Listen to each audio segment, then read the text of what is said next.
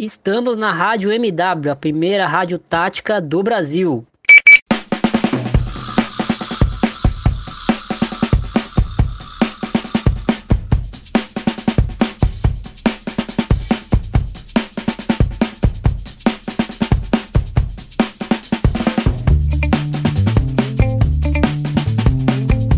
Saudações ouvintes do Amplitude. Eu sou o Smack Neto e está começando mais um episódio do podcast Ampliando, o seu encontro semanal com os principais fatos jornalísticos ligados ao mundo do futebol. O programa faz parte da rede de podcasts do Amplitude FC, que também conta com La Plantilha, com tudo sobre a La Liga, o Campeonato Espanhol, a Copa do Rei, a seleção espanhola, enfim. O de primeira com o melhor da análise do futebol feminino Tá lá o Tiagão, o Bruno, a Carla, enfim, uma equipe vasta falando bastante sobre o futebol feminino. O Banho de Cuia com tudo sobre o que rola no futebol nordestino. E o Dois Toques com a visão aprofundada sobre diversos aspectos do futebol. Para acompanhar tudo isso, você também pode procurar por Amplitude nas mais diversas plataformas agregadores de podcast, né? As plataformas que a gente chama. Então a gente tá. Nosso programa tá veiculado, você pode escutá-lo no Spotify, no Apple Podcasts, no Cashbox, no Podcast Addicted, no Stitcher, no Google Podcasts, praticamente todos os agregadores, no iTunes. A gente tá lá, só procurar por amplitude nesses, nesses canais, nesses agregadores e adicionar o nosso feed, assinar o feed e acompanhar não só o Ampliando, como todos os outros podcasts da casa. Além disso, os nossos podcasts podem ser encontrados no site do HTA Esportes, no endereço htaesportes.com.br. E também, Arthur, reforçando a nossa mais recente parceria na Rádio MW, a primeira rádio tática do Brasil. Estamos lá na Rádio MW com os nossos programas da casa aqui, incluindo ampliando. Então, muita programação bacana lá na Rádio MW, além dos podcasts de amplitude. Então você pode estar tá lá no trabalho, tá é, ocupado, tá lavando louça, tá passando ferro na roupa, que é algo que eu sou totalmente contra, mas que tem gente que gosta.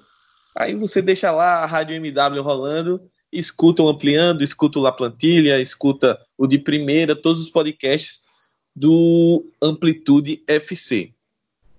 Aproveita e segue a gente também nas redes sociais. Twitter, Facebook, Instagram, YouTube, Medium. Estamos em todas elas, só procurar por arroba AmplitudeFC. Tudo junto. Adiciona a gente, pode trocar uma ideia, pode dar sugestões, sugestões de pauta, é, críticas construtivas, enfim. Estamos abertos aí, esperando o contato de vocês. E para participar comigo do Ampliando número 16, o fiel parceiro de empreitada, Arthur Salles. Manda o teu salve aí pra galera e hoje eu não vou roubar tua fala, não. valeu, valeu, Smack. Então vamos lá, né? Bom dia, boa tarde, boa noite para todos os ouvintes aí, quem tá curtindo Ampliando na quarta-feira, na quinta, na sexta, ou tá pegando esse episódio aí no futuro distante, do jeito que tá indo a coisa pior do que agora mas vamos ser otimistas, né? Então, se você que está em 2020 escutando que a gente está falando do, do nosso Mengão, aí, e provavelmente pensando, caramba, o que, que esse cara tava pensando que ia acontecer? É, espero que você esteja bem, cara. Então vamos lá e bora para a pauta aí. Eu que roubo a sua agora, Smack. Ora, ora, ora. O mundo dá voltas mesmo. Mas já que Arthur já adiantou um pedacinho, hoje o, o podcast vai ser dedicado ao Mengão. Mas a gente promete que o Ampliando vai continuar sendo Ampliando, quem já conhece. E quem não conhece, se prepara que a gente está indo embora para a pauta, mas vem muita coisa legal.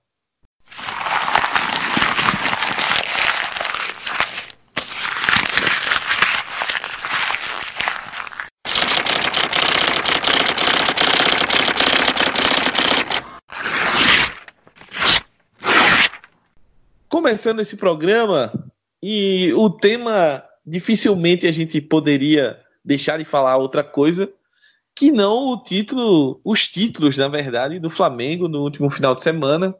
O Flamengo conquistou o seu sétimo campeonato brasileiro. Eu me recuso. Eu tô meio transgressor das regras, Arthur. É, apesar de todos os pesares aí, uh, eu entendo bastante os argumentos é, do torcedor do esporte, mas é, no meu sentimento, o que aconteceu, uh, o Flamengo disputou o campeonato que seria considerado aí o, o campeonato brasileiro.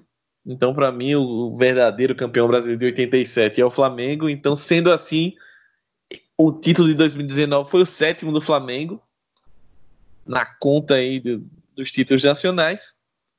E conquistou a Libertadores da América, a segunda Libertadores da América do clube, de forma épica, né? E aí temos alguns pontos que nós escolhemos para debater acerca da conquista, mas a gente promete que a gente não vai ficar tanto no campo e bola, galera. É, a nossa nosso objetivo é debater o entorno dessa conquista.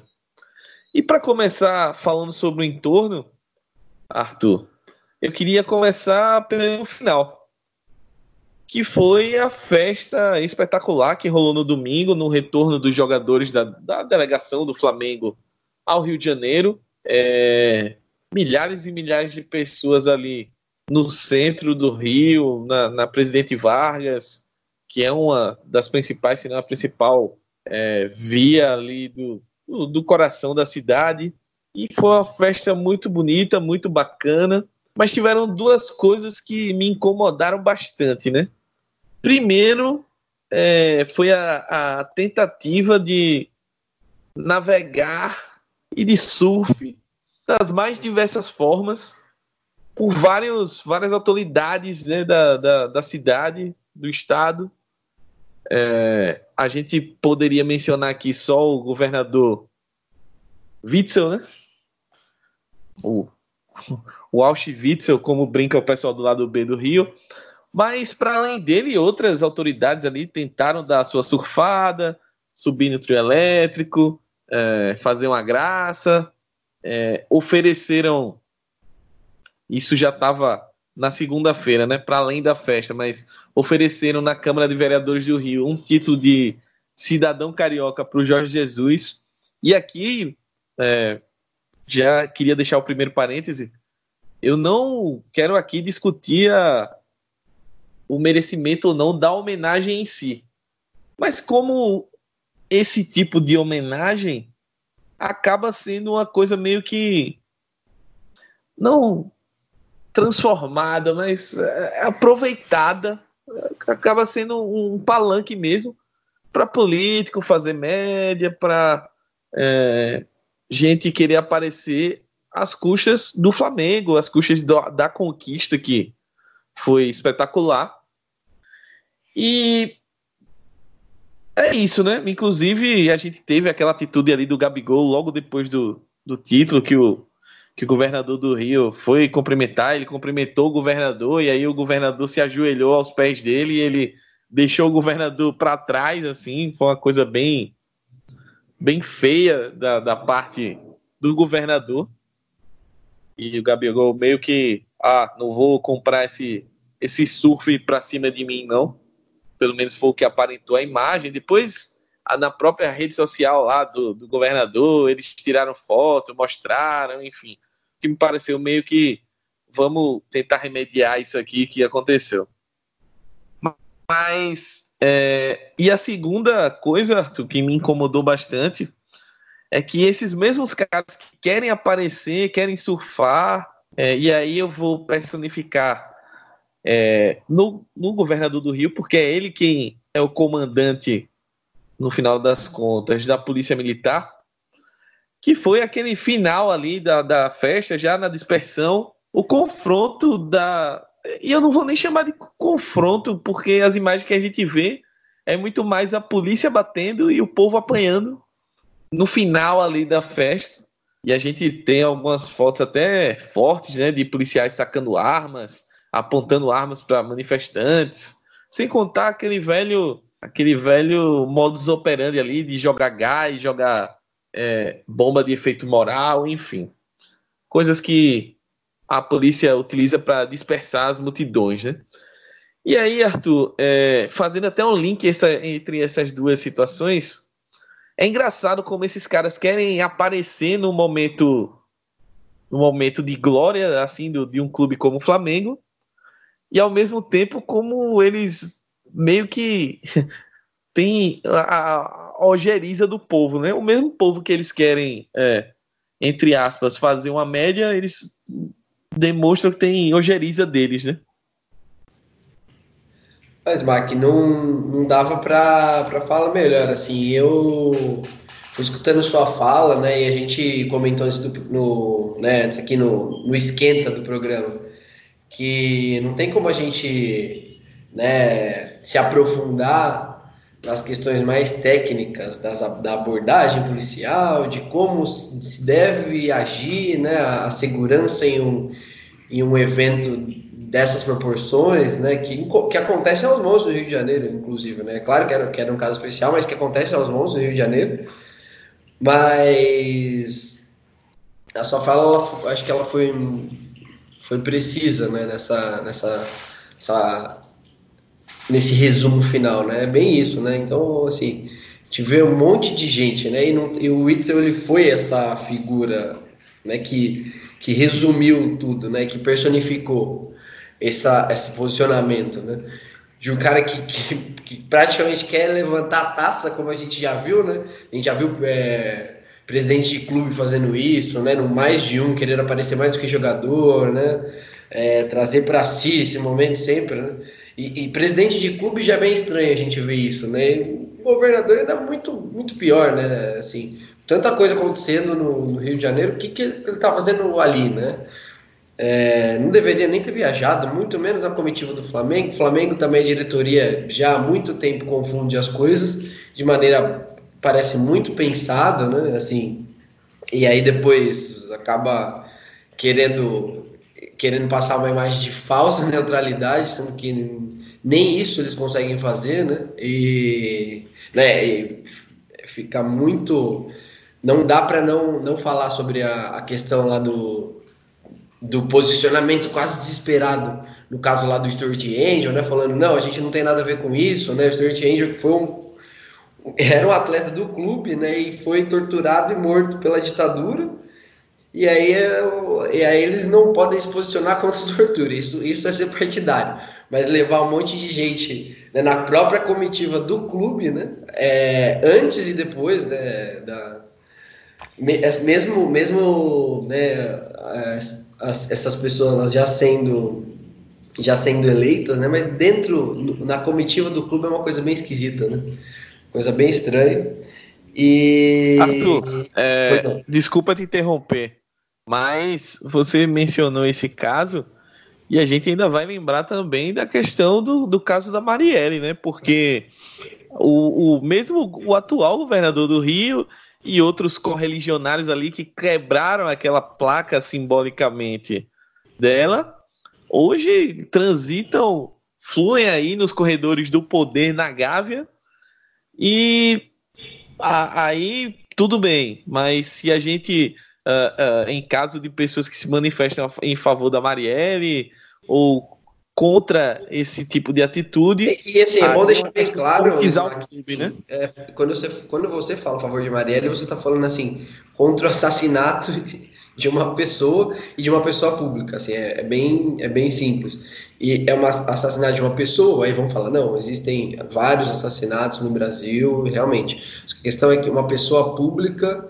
que está né, exercendo um cargo, né? E então é, é uma, uma coisa bem, bem séria, né? E assim, todos, né? Todas as pessoas, todas as pessoas do Brasil devem se posicionar contra o assassinato de vereadores, né? Porque isso daí é, né? vai, vai fazer com que o país vire um caos, basicamente. Então, assim, não é muito difícil de entender. E aí, esses, é, esses mesmos caras, eles tomam para si né, a festa, né, tenta se empoderar da festa, só que eles destroem a festa, né? Então, assim, consegue fazer né, como a gente já estava falando antes, né, a festa fica mais brega, né, com esse monte de gente que não liga, né, gente dá para perceber, o cara não tá ligando, é uma coisa que não é espontânea. E, o, e, a, e, e, a, e as forças policiais que estão sob comando desse cara, né, de, de um, que, que, que abraçam né, é, como corporação esse discurso, destrói, acaba com a festa. Né, de um monte de gente que, que ele obviamente não, tem nem, nenhuma identificação, né, nem torcedor do Flamengo o cara é, a gente já sabe disso, então assim. É, atrapalhou, né? Atrapalhou o momento que assim, que é muito difícil, né? É muito difícil um, um clube brasileiro conseguir fazer isso. E aí o Flamengo, com toda a organização, né, com, com toda a força aí do, da equipe desse ano, conseguiu, né? Os Libertadores brasileiros mesmo no mesmo ano, e aí por coincidência, né, no, no mesmo final de semana. E era para ser uma coisa assim maravilhosa. A gente vê festas aí no, no mundo inteiro, né? quando o Liverpool foi campeão da Champions, mais gente nas ruas do que a população de Liverpool, né? Essa coisa muito doida. É, quando tem as equipes aí das americanas, né? Mais de um milhão de pessoas na rua, aquela coisa bonita. E aí aqui no Brasil né, é impossível, né? É impossível ver povo na rua que o pessoal já tá querendo tacar acabou, complicado. E é triste. Muito triste porque foi um momento maravilhoso para o futebol brasileiro. É, e é claro, né, quem está torcendo contra não gosta tanto mais do futebol brasileiro. É, e tem, e, é natural que seja assim, tem que secar mesmo. Quem é contra, torce contra, é normal, é bacana, é do jogo. Mas é para o futebol brasileiro, né? Foi um momento muito bacana. E nesse aspecto, os, é, os, os representantes aí do Poder Executivo é, é, é, é, interessante que eles se manifestem, né? Porque no apesar dessa, dessa rivalidade da, dos torcedores contra, que é normal, se fosse o Vasco, se fosse o Corinthians, quem é palmeirense a torcer contra, etc, etc. Quando você está no âmbito internacional, né, o clube, o, o clube brasileiro está representando o país, no final das contas. E aí o, é natural que os que os representantes do executivo eles se posicionem. Mas uma coisa é se posicionar, se parabenizar, outra coisa é querer ser papagaio de pirata, aparecer, levantar taça, beijar jogador. A festa é do jogador da torcida. Dirigente parabeniza e político piorou. É, quem é do executivo, quem é do legislativo parabeniza, comemora, tira uma foto pessoal, alguma coisa assim, e tá bom demais. É, e é no, quem é do executivo se posicionando também como, como chefe de governo aí, né, posicionando o país e, e tá bom, né? Mais do que isso é querer surfar numa, numa conquista que não é sua.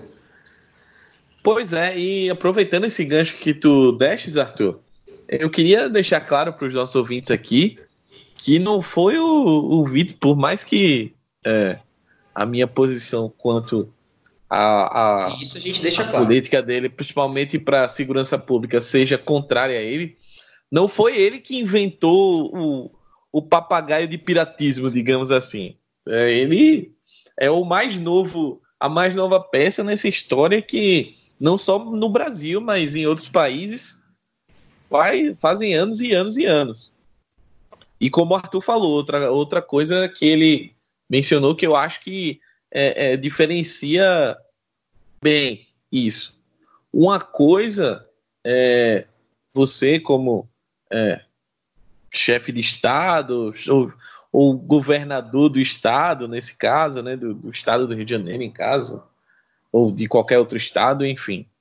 É, você, sei lá, receber o, o time no palácio ali e tal, para dar um abraço, para ser simpático ao time, etc. É, para tirar fotos, parabenizar. Ok, isso aí. É, digamos que eu, eu também não sou muito favorável, não, mas é, é compreensível. Assim, uma coisa mais formal, entre aspas. Agora, é, essa situação do cara ir viajar junto com a delegação, entrar no, no gramado, receber taça, tá na festa, subir no trio, sabe? É, é, até, até como pensando agora como um político pensa, deveria pensar, sei lá, é, soa como uma coisa tão forçada que, que não passa naturalidade, entende? Uh, pelo menos eu não enxergo natural esse tipo de movimento.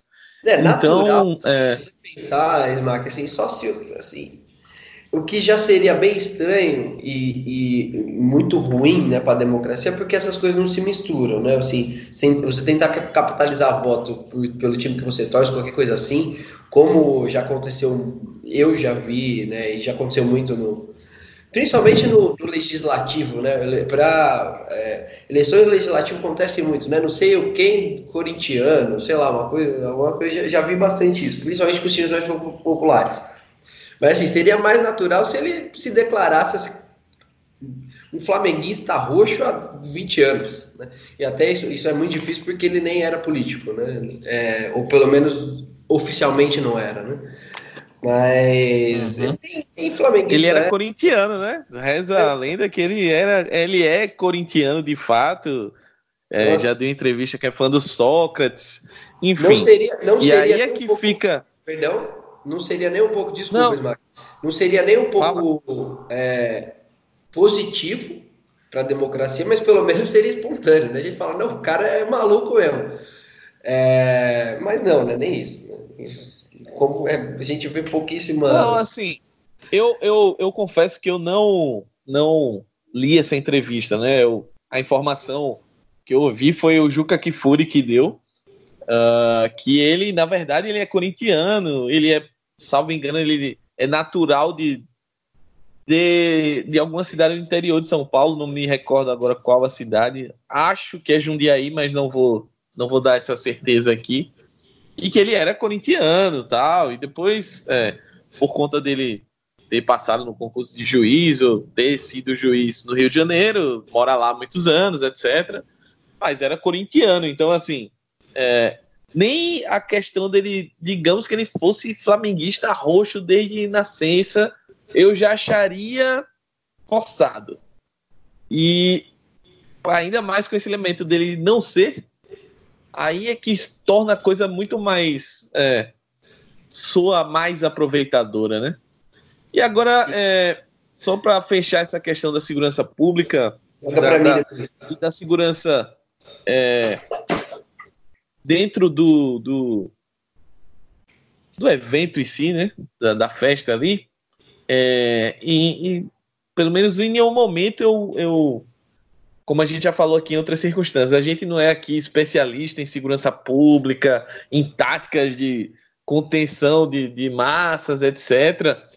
Mas quando a gente vê esse tipo de imagem, que a gente vê o povo festejando, tranquilo, é, querendo ver os seus ídolos ali e tal, e aí, por algum empurra-empurra, alguma coisa, policial jogando bomba, é, apontando arma na cara de até de criança que estava ali no meio, muita criança, mulheres, é, e, e, e, usando da violência mesmo assim, a gente questiona, pelo menos eu me questiono, até onde esse, esse, esses policiais que estavam lá fazendo a segurança da, da população, é, eles têm qual, qual tipo, qual nível de treinamento que eles têm para fazer esse tipo de contenção, sabe? É, qual tipo de, de treinamento eles têm? Eles são treinados, mas é esse o, o nível de treinamento? É, é tipo qualquer qualquer ameaçazinha de confusão, vamos tacar bomba e apontar arma para galera que está ali em defesa? É, eu deixo esse questionamento, não estou afirmando nada, como eu falei, não sou especialista, como a gente já citou aqui em outros programas, mas pelo menos do que a gente vê, não me parece a coisa mais certa a se fazer. Não sei o que é que Arthur pensa nesse sentido, e queria passar a bola para você também, Arthur, porque a gente vê outra coisa que é, é, eu queria tocar nesse sentido da segurança, é de como a gente pode tirar dois recortes dessa, dessa, somente dessa final da Libertadores, que é o primeiro recorte é quem foi a Lima, né? Qual flamenguista que foi para Lima? Que é em outro país, foi em cima da hora viagem. É, com certeza, uh, não tô dizendo que todo mundo foi é rico, trilhardário, enfim. Mas eu posso falar que é uma galera que, no mínimo, tem uma graninha aí, ou tinha alguma coisa, nem que seja para vender, para poder ir. E a galera que tava na, naquela celebração ali no final do no, no domingo, é a galera, é a massa. É a galera preta, é a galera favelada, é a galera que não tem oportunidade de ir no Maracanã, nem um jogo lá do, do Campeonato Carioca, porque o ingresso mais barato é 70 pau, e aí se for o pai, a mãe e o filho, é um terço do salário mínimo. Então, assim, é, essa galera, a polícia sai descendo a porrada sem, sem pensar duas vezes. Pelo menos é essa a impressão que a gente fica vendo essas imagens. Já a galera que tava no Peru tal, não tô dizendo que a galera fez confusão, nada, mas assim, é, é, mais um retrato do que é mais ou menos a nossa sociedade, né? A gente sempre ressalta aqui no programa que o, o, o futebol é meio que o espelho da sociedade. E essa, esse também é um recorte que a gente pode fazer para explicar um pouquinho do que é o Brasil, né? Não, é, é assim, a gente não, não, não pode afirmar nada em relação à operação né, e tudo mais, até porque é difícil né, você criar uma linha do tempo baseado só em imagens e reportagens, né?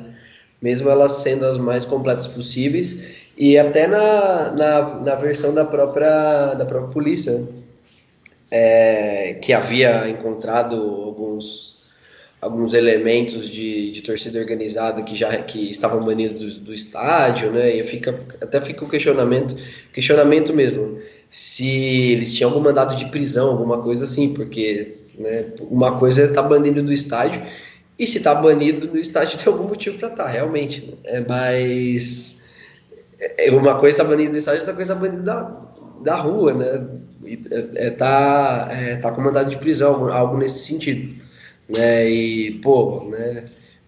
Por causa de um ou alguns elementos, você vai tacar uma bomba, bomba em todo mundo, né? Como é que isso aconteceu, né? É uma, realmente uma pergunta, mas a gente sabe que como corporação, né, como organização, né, as forças de segurança, né, não necessariamente a polícia militar do Rio de Janeiro, né, ou uma ou outra, mas historicamente, né, a gente falando de uma maneira mais ampla mesmo, né, e sem individualizar é, até porque eu acho que o caminho não é, não é muito esse mesmo.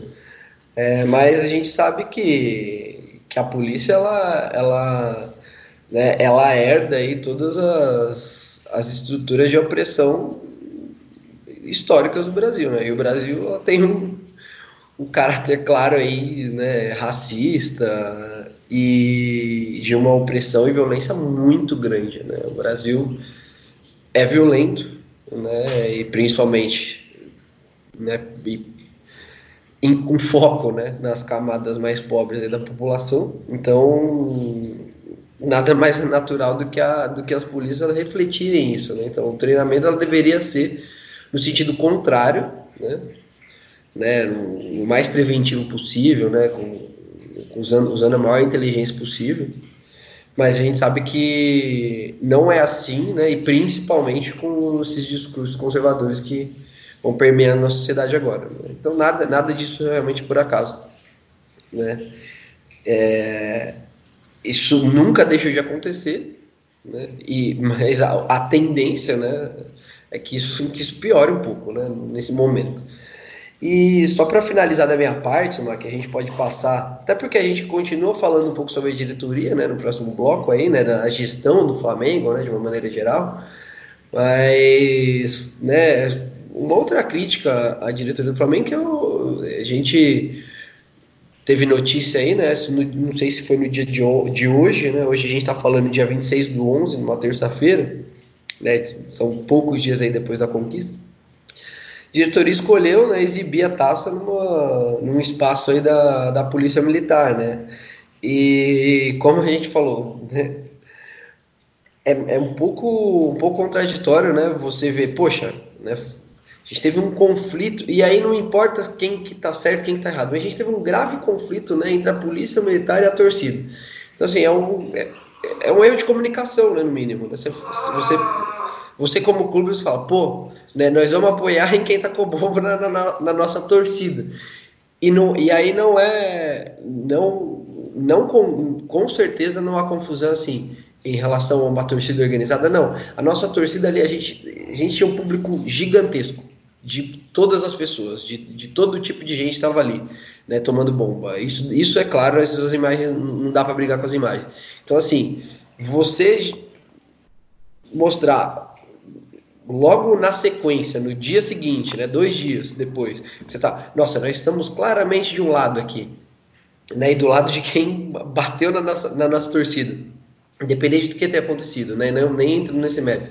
Bom, posicionamento bem burro, né? No mínimo, assim. Se você pensar na, na comunicação do clube, né? Você, pô, você quer, você quer atrair mais torcedores, quer aproximar o torcedor, chamar o cara para o estádio, chamar o cara para ter pelo menos um plano de sócio barato para comprar uma camiseta, alguma coisa, enfim. Pô, né? Você está jogando contra, né? Você está jogando contra. Né? Mas parece que que essa diretoria, ela no geral, ela não, não é nem um pouco sensível para nada disso. Vide o, a questão aí dos, dos, dos meninos do Nick. É uma questão, não é uma questão, né? é um caso crucial. Se isso não se resolver, vai ser péssimo o Flamengo. Mas enfim, fica, fica esse apontamento também em relação a essa, esse posicionamento sim, anti-torcedor, que para mim me, me assusta bastante.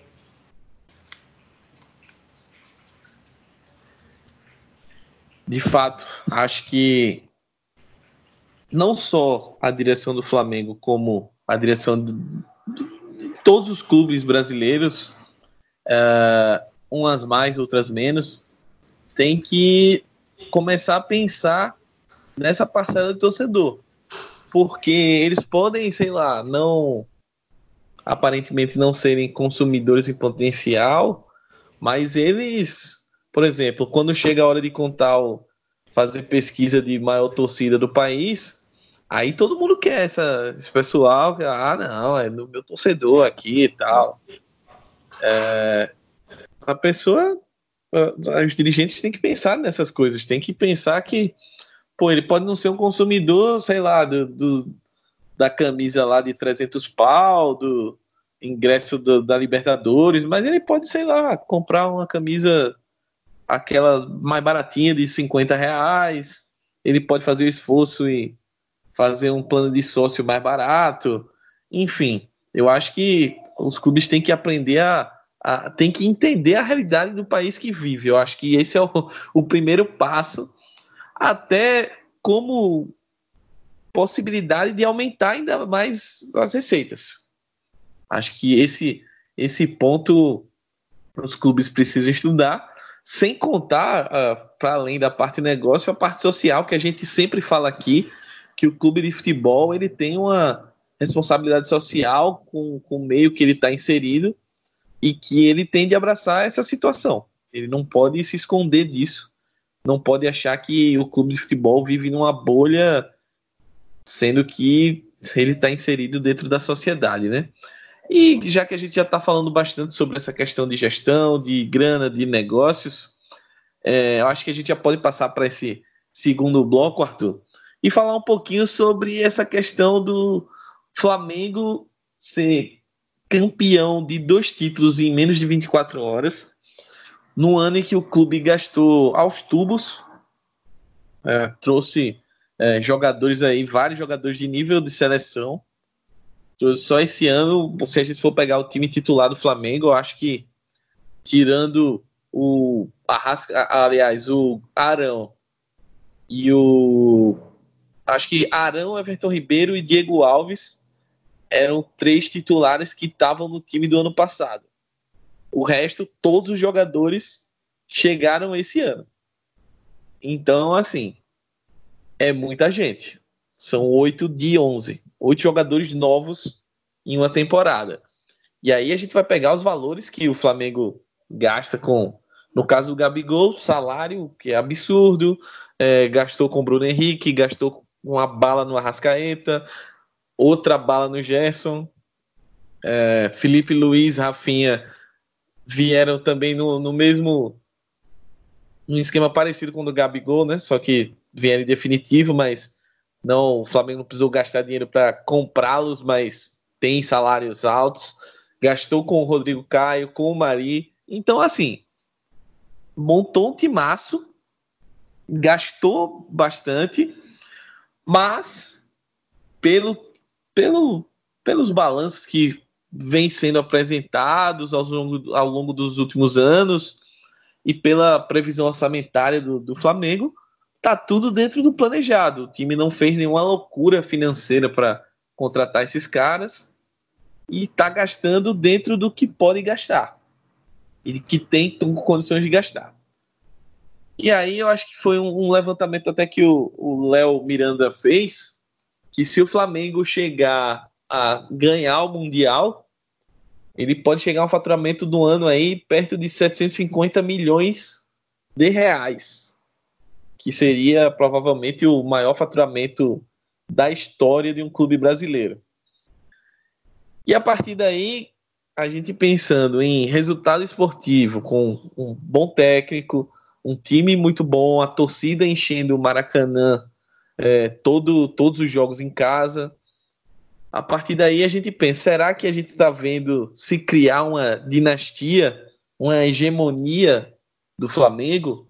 É, como é que você enxerga isso, Arthur? Porque eu acho que essa discussão é, já tentando dar um viés para sua resposta, mas é, é, você pode pensar, tem o livre direito de discordar, né? É, eu acho que essa questão é muito abordada pelo viés do Flamengo, mas pouco abordada pelo viés dos outros clubes, do que os outros clubes não fizeram barra não estão fazendo. É claro que eu não vou chegar aqui e dizer que, sei lá, o, se o para ficar no exemplo que está seguindo um caminho parecido aí. Eu não vou dizer que o Bahia vai chegar no patamar do Flamengo, porque o Flamengo é um clube que tem uma estrutura e uma arrecadação muito maior do que um potencial de marketing também muito maior que a do Bahia. Mas é, com o Bahia, com o trabalho que o Bahia vem fazendo e se conseguir manter isso ao longo dos anos, talvez o Bahia chegue a um ponto não de disputar cabeça a cabeça aí com, com o Flamengo, mas de montar bons times e disputar coisas grandes e enfim, a chegar num patamar é muito mais alto do que o atual. E aí a gente pode citar aí, num caso maior, sei lá, o Grêmio, uh, que está também arrumando as contas e cada vez mais uh, consegue aí trazer jogadores interessantes, ainda que num ritmo muito mais lento do que o Flamengo. E aí também tem a questão das cotas de TV, enfim, são muitos fatores dentro desse, desse debate que a gente pode trazer. Mas o meu ponto é: outros clubes aí, como por exemplo, é, para ficar num exemplo paulista aí de, de, clubes que recebem muita grana também de TV, como Corinthians, como São Paulo, são clubes que têm um potencial gigantesco, se não igual ao do Flamengo, mas próximos, só que administrativamente estão muito longe de conseguir competir. E aí eu passo para você, Arthur. Você é, é, a culpa entre aspas dessa possível hegemonia. Primeiro, se você enxerga ela ou não. Mas a culpa dessa possível hegemonia do Flamengo é do Flamengo ou é de quem não está fazendo seu dever de casa? Pô, é, você me pegou de prevenido, viu, Mac? Eu tava pensando em construir a resposta por um outro caminho. Mas é, é legal você ter falado do, dos outros clubes também. É, eu acho que ninguém dos, dos que tem potencial parecido, né? Porque você citou Bahia, dá para citar o Atlético Paranaense também, né? É, talvez falhe algum, algum clube aí, os torcedores aí dos, dos clubes tiverem boas gestões aí, vocês me desculpem. Mas, enfim, a gente está tentando fazer uma lista, né? Só, só citar alguns exemplos. E os, os que têm né, um potencial de faturamento a priori, né, assim, no curto prazo parecido, eles gasta mais do que arrecada, ou gasta próximo do que arrecada, não, não consegue né, ter, um, ter um fôlego mesmo. Foi o que o Flamengo fez. Então eu acho que, verdade, o principal responsável né, pela, por essa por ter permitido que o Flamengo construísse esse super time né, em seis meses foi, o, foi a gestão anterior. Né, pegou um, um, time que tem um potencial de, de arrecadação gigantesco, mas que tinha uma dívida muito grande também e que acertou, acertou a casa, né? Não tem muito, não tem muito segredo. Mas, é, e o, o, o, que a gente não viu né, nesses outros clubes, né? Como você, que você citou, né? De cabeça também, pode faltar algum aí, mas São Paulo, Corinthians, né? É, os, os, os, principais, né? Cruzeiro, Atlético Mineiro, né? Os, Vasco, Vasco, né? Acho que os, os que têm um potencial nacional maior, né? Que atingem mais, mais torcedores. E aí é, o, o as equipes do malvadão, eixo Rio-São Paulo, elas têm esse, esse potencial maior, né, de atingir a priori, né, um, um público maior e de, de ter receitas maiores. Mas a gente não, não viu, né, esse movimento, nem de aumento de receita, nem de diminuição de, nem de acerto, né, da, das contas. E aí é claro que nesse nesse meio todo tem a questão da, da televisão, mas o Flamengo ele aumentou suas receitas para além disso também. Né? Então é, acho que tem mérito, não tanto quanto dizem, né? Assim, não, não, não, penso que foi assim algo tão revolucionário, foi meio que vamos fazer arroz com feijão que ninguém faz, né? E ninguém mais fez. Basicamente, acho que, que é isso. Mas falando de manter essa hegemonia, eu não vejo que houve assim um grande mérito, né, de de de uma montagem, de um modelo de jogo, né? Assim, não, vamos montar esse time porque a gente acredita nisso ou naquilo, né? Não vi esse movimento da diretoria, tanto que no começo do ano começou com o Abel, depois, por uma oportunidade de mercado, você apareceu aí com o Jorge Jesus. Não, não me pareceu um movimento muito, muito consciente da diretoria que se man... e essa diretoria se mantém para o próximo ano.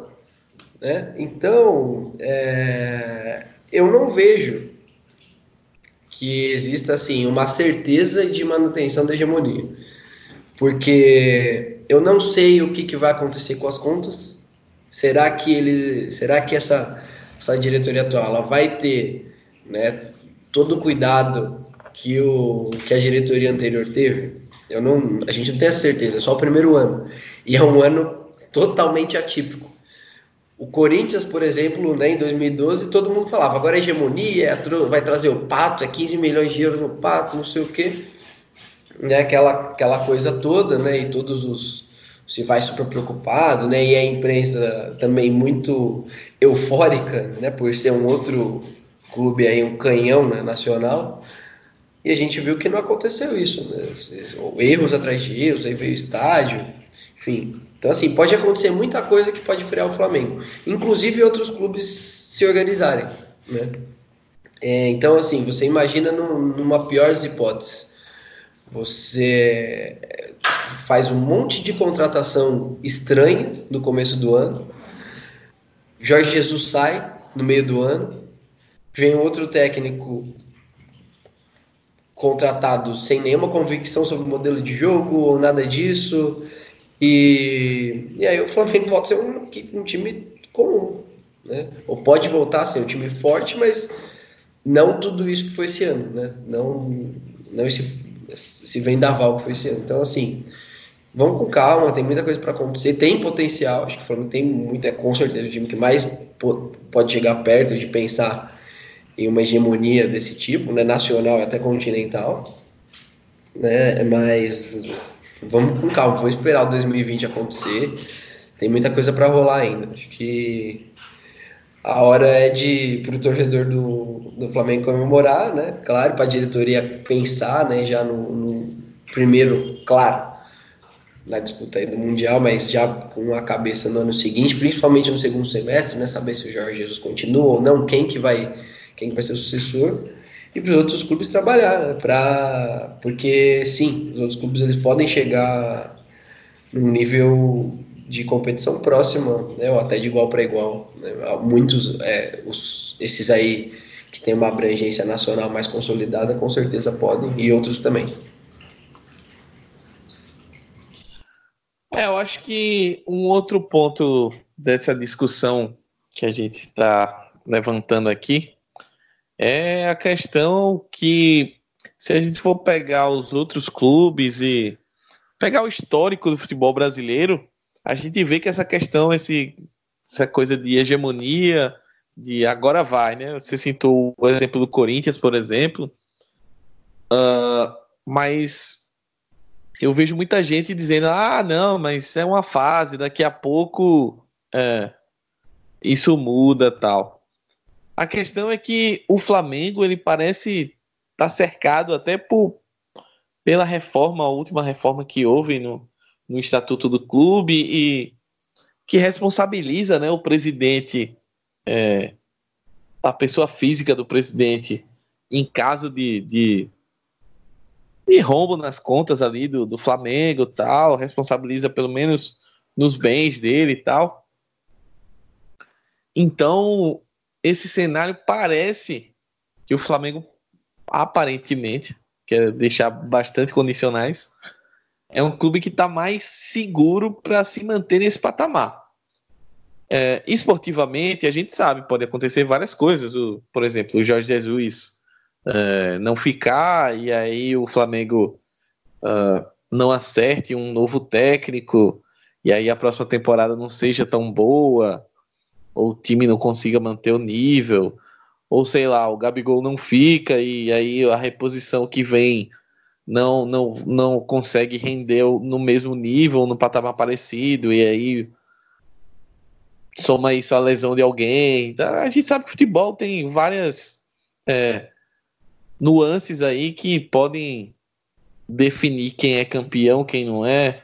Mas uma coisa para mim tá claro assim, no ritmo que a gente tá, em que os outros clubes, uh, acho que a exceção do Palmeiras é, mesmo que eu enxergue o Palmeiras um, um caso de, de arrumação por linhas tortas, né? Que veio através do, do presidente, foi lá, botou dinheiro, pagou as dívidas, depois veio a patrocinadora é, dando um, um, que a gente chama aí de overpay, né? Pagando a mais do que o mercado pagaria para o Palmeiras por questões políticas, que a gente sabe. E só que é um clube que hoje, mesmo que a patrocinadora dê a louca e saia, talvez não tenha condição de, de, de expender tanto dinheiro de forma absurda, mas é um clube que está saudável financeiramente, tem condições de é, competir e ter é, tem grandes receitas, enfim, tem o seu estádio. E aí a gente vê outros, outros clubes que nem para além de não estarem nesse patamar, Arthur, eles não estão é, fazendo movimentos para chegar nesse patamar. A gente não vê a diretoria, sei lá, de um Corinthians, de um São Paulo, de um Santos, de enfim, de um Cruzeiro, de um Atlético. Uh, e a gente pode pegar outros exemplos aí ao redor do país a gente não vê essas diretorias se movimentando para trilhar um caminho de austeridade, de pagar as dívidas, de ter mais folga nas receitas e a partir daí conseguir fazer um times mais competitivos e aos poucos e respirando e chegando lá, né? É aquela questão até do doping financeiro que a gente já discutiu em outros programas, que é aquela coisa, né? Vamos passar no cheque especial aqui e um dia alguém paga. Não vou ser eu, né? Eu quero ser o campeão. Alguém um dia, uma hora, vai ter que chegar aqui e pagar, mas não, essa pessoa não vou ser eu. Não vou ser eu que vou ficar com essa responsabilidade. E dentro disso, você mencionou muito bem é, a gestão do, do Bandeira de Melo, que foi a primeira que assumiu o Flamengo nesse período de, de reformulação, digamos assim ela tem o seu mérito gigantesco nessa parte administrativa aí. Pode até, e eu acho que sim, errado bastante no futebol. Sim. Uh, acho que no, no, primeiro, principalmente naquele primeiro momento que, pô, estamos com um fôlego financeiro aqui, o que é que a gente vai fazer? É, gastou mal, é, principalmente escolheu muito mal técnicos, e aí acabou se perdendo. Mas dessa vez, uh, e não, e vou dizer aqui, também não acho que a, o planejamento da diretoria do Flamengo é, desse ano tenha sido esplendoroso, maravilhoso. Eu acho que eles, uh, tanto é que eles começaram o ano com o Abel, a gente viu como o time estava jogando, o desempenho do time. E aí, por uma circunstância, por um, um não vou dizer um golpe de sorte, mas naquele velho sistema tentativa e erro do futebol brasileiro, resolveram fazer a aposta no, no Jesus, é, tiveram a, a sacada de fazer essa troca antes da, daquele período da Copa América ali, que ia ficar parado o brasileiro, ou seja, ele teve tempo para trabalhar, para conhecer melhor o elenco, para saber as carências, para indicar jogadores ou indicar pelo menos é, a necessidade de reforços. E a partir daí a coisa andou, né? Então, tudo conspirou nesse caso para o Flamengo chegar nesse patamar que está hoje. Talvez eles errem mais para frente, só que o meu ponto é: o erro do Flamengo agora vai ser, sei lá, para deixar de ser campeão e na crise, sei lá, ir para Libertadores na, na pré-Libertadores. Isso é a crise profunda do Flamengo hoje em dia. A gente não vai ver, eu pelo menos não acredito que a gente vá ver o Flamengo, sei lá, brigando contra o rebaixamento. Tem que ser um, um desastre, um hecatombe assim. Eu acho muito difícil.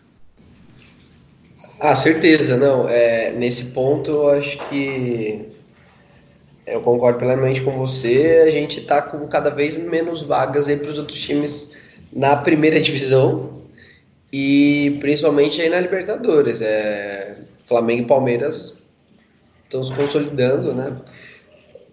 Com o poderio financeiro, apesar de não ter consolidado muito bem ainda, e é o, é o passo que falta para essa hegemonia né, mais, mais duradoura, né, o modelo, o modelo de jogo, né, essa filosofia né, mais clara aí, né, na, na área aí do, do campo mesmo, mas já estão estão se garantindo aí nesse, nesse topo do futebol. Você pensa, você imaginar um Palmeiras em sexto do Campeonato Brasileiro hoje é bem difícil, por exemplo. Né? Já é, se em segundo a gente já tá vendo faixa, né? E eu, é complicado, né, a gente falar, né, dessa questão também. As faixas, elas não são tão espontâneas assim, muitas vezes, né? Mas a gente já vê todo esse, esse rebuliço.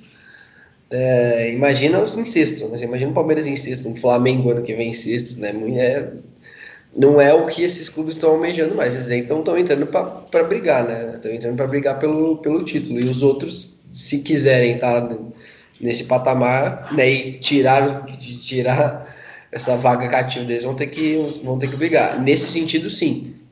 Mas no sentido da hegemonia, de ganhar todo ano, o Campeonato Brasileiro com certeza, né, e de ter esse futebol maravilhoso desse ano, aí, aí é, é, nesse ponto que eu duvido um pouco, porque eu não vejo essa maturidade toda na, na diretoria do Flamengo pelo que foi esse ano, pelo que foi esse ano. É, então é isso. Eu acho que. Não sei se Arthur quer acrescentar mais alguma coisa no tema. Acho que a gente conseguiu exaurir bem aí o tema Mengão campeão e.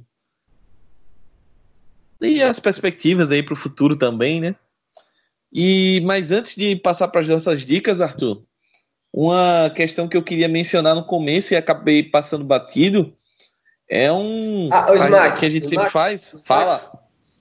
Antes de você aí que eu já eu, eu já sei do que você vai falar, acho que eu queria dar um fazer um exercício aí de, de futurologia também né, assim, eu penso então, que, para além dessa questão do campo, né, que ela deveria assim ser, ser gerida por pessoas assim mais competentes do que a gente tem visto.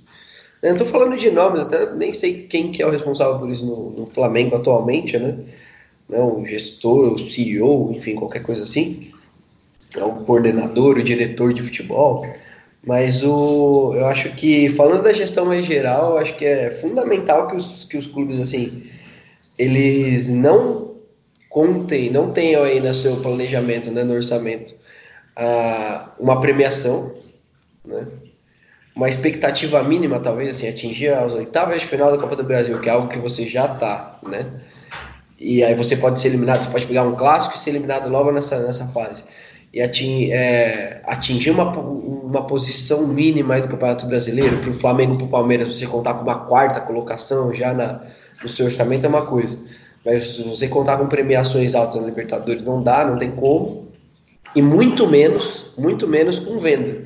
Eu acho que Flamengo Palmeiras e alguns outros clubes do, do futebol brasileiro, eles já têm que se organizar de, de modo a não contar com, com venda. Ah, eu preciso, para fechar o meu, meu ano no, no, no, no positivo, né, no lucro, eu preciso vender o jogador. Acho que já não precisa mais.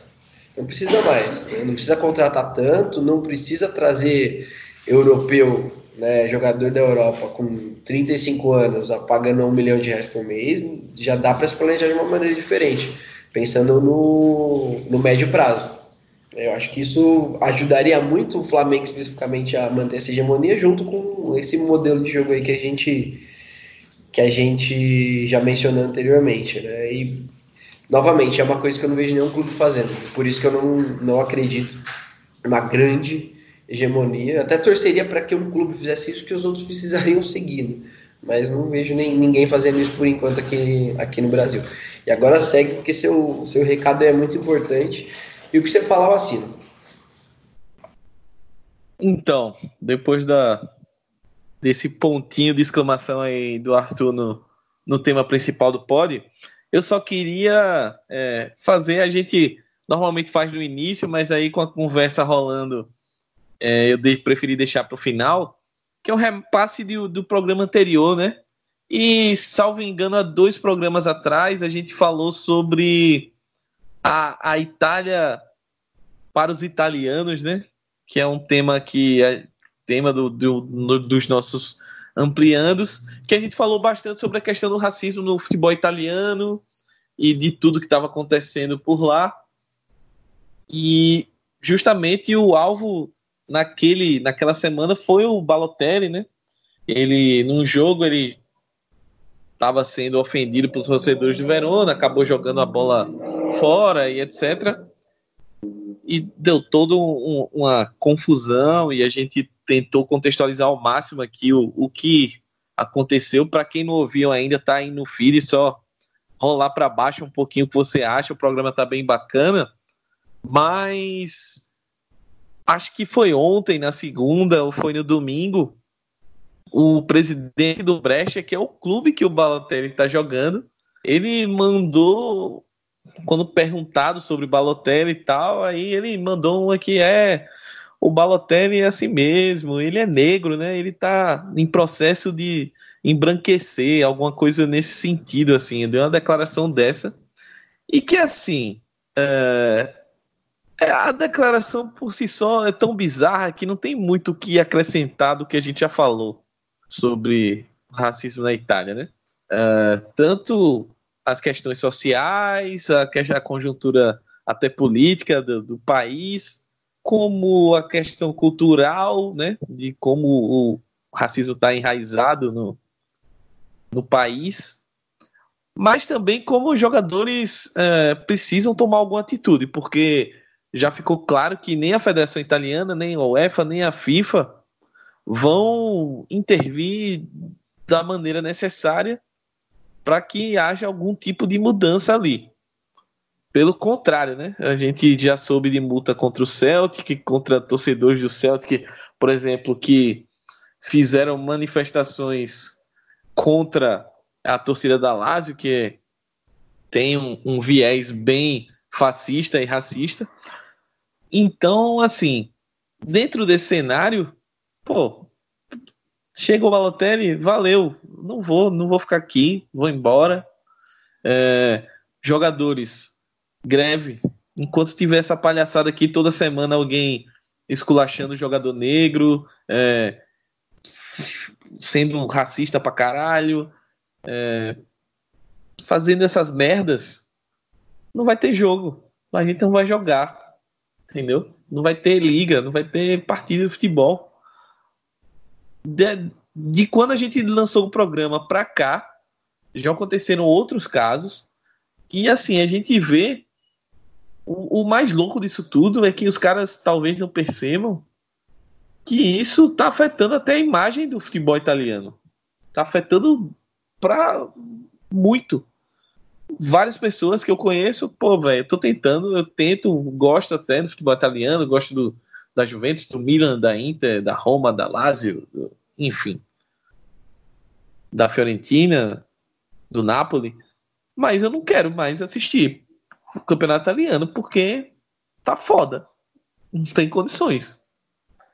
E isso é uma coisa que ofende, cara. Não, não tem como. A gente sabe que, de novo, a gente sabe que o racismo não existe só na Itália, não existe só na Bulgária, não existe só na Rússia, não existe só no Brasil. Tá em todos os lugares do mundo. Mas é, a forma como a Itália tá entre aspas, naturalizando isso, tá passando pano em cima dessa situação, é nojenta, é um escárnio, é ridículo. Então, fica aqui o, a menção. É, quem quiser ouvir um pouco mais da nossa opinião sobre é, racismo e Itália, vai lá no, no programa, no Ampliando, salvo engano, Ampliando número 13, e escuta aí um pouquinho do que a gente falou e, enfim, tirem as suas conclusões também, dê a sua sugestão, enfim.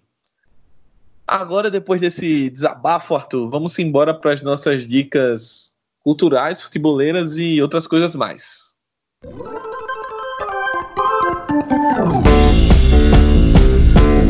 Então, começar aqui com a minha dica, até porque o programa já deu aquela estourada, já passamos de uma hora.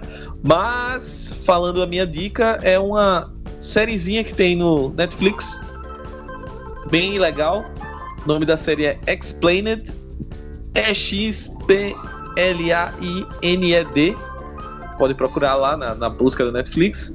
E ela é uma série que explica vários. É, várias questões do mundo, assim. E aí, um episódio que eu assisti no final de semana que eu gostei bastante. E a série é bem curtinha, os episódios são de 20, 25 minutos, às vezes 30 minutos no máximo. Então dá pra meter uma sequência longa aí. Mas um episódio que eu indico para vocês assistirem é um sobre os bilionários. E aí, Arthur, assistindo o episódio dos bilionários, eu lembrei muito daquele papo que a gente teve sobre como às vezes a gente cobra os jogadores de futebol, pô, o jogador de futebol ganha muito dinheiro, tal, não sei o quê. Só que a riqueza de um bilionário desse aí já passa por cima dos caras, né? E aí o, esse, esse episódio ele explica muito bem. Ele fala qual o percentual de bilionários do mundo, sei lá, que é 0,001. E aí como os caras têm, sei lá, 30% da riqueza do mundo, a desproporcionalidade. E aí é, como os bilionários se dividem, eles fazem tipo uma classificaçãozinha lá do, dos bilionários entre aspas pobres. Aí tem os, os, que é até 10 milhões, aí tem o, entre 10 e 30 milhões, e tem os bilionários que tem, sei lá, fortuna acima de 30 bilhões de isso em dólar, né? E aí vai explicando tal, a vida dos caras, como é que funciona, e ao mesmo tempo o impacto disso é, no sistema financeiro e na, na vida mesmo, na sociedade. É um, Cara, um programa bem legal. Ambiente, eu indico. Impacta o meio ambiente. Impacta o meio ambiente também, de fato. Então, assim, ele, esse programa é bem curtinho, mas ele dá uma visão geral muito boa. Então, indico bastante. Tá no Netflix. E é isso. É, hoje é dica única. Vai, vai lá, Arthur, dá a tua dica e se despede aí da rapaziada. Ah, cara, é, eu lembrei assim, é, sabe, tudo que o, o Bala vem sofrendo só nesse ano, né? Porque eu não conheço tão bem o, é, o pano de fundo, não conheço tão bem. Mas assim, só do que a gente já vê esse ano, assim, eu imagino o cara explodindo de uma maneira que eu não, que não dá pra saber direito como, sabe? Mas a vontade, assim, a tristeza, a raiva, a fúria que deve, que deve dar, assim. Porque se dá na gente, imagina no cara, né? Então, assim, eu. É... E aí eu lembrei. Sentimento, né? Não, não, tem a ver, mas não tem. Não sei quanto que tem, assim. Que dá para ligar tanto essa dica cultural, né? Ao, ao, ao Balotelli, mas, mas pelo menos por, por ser um documentário que é bem personalista, né? Que fala de pessoas né, de jogadores de futebol, acho que, acho que é por isso que eu lembrei, né? É, é um documentário, né?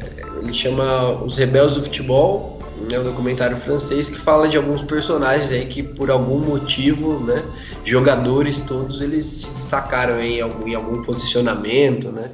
Que é uma coisa que a gente já falou, né? Inclusive no, no último programa aí, né? Posicionamento né, dos jogadores.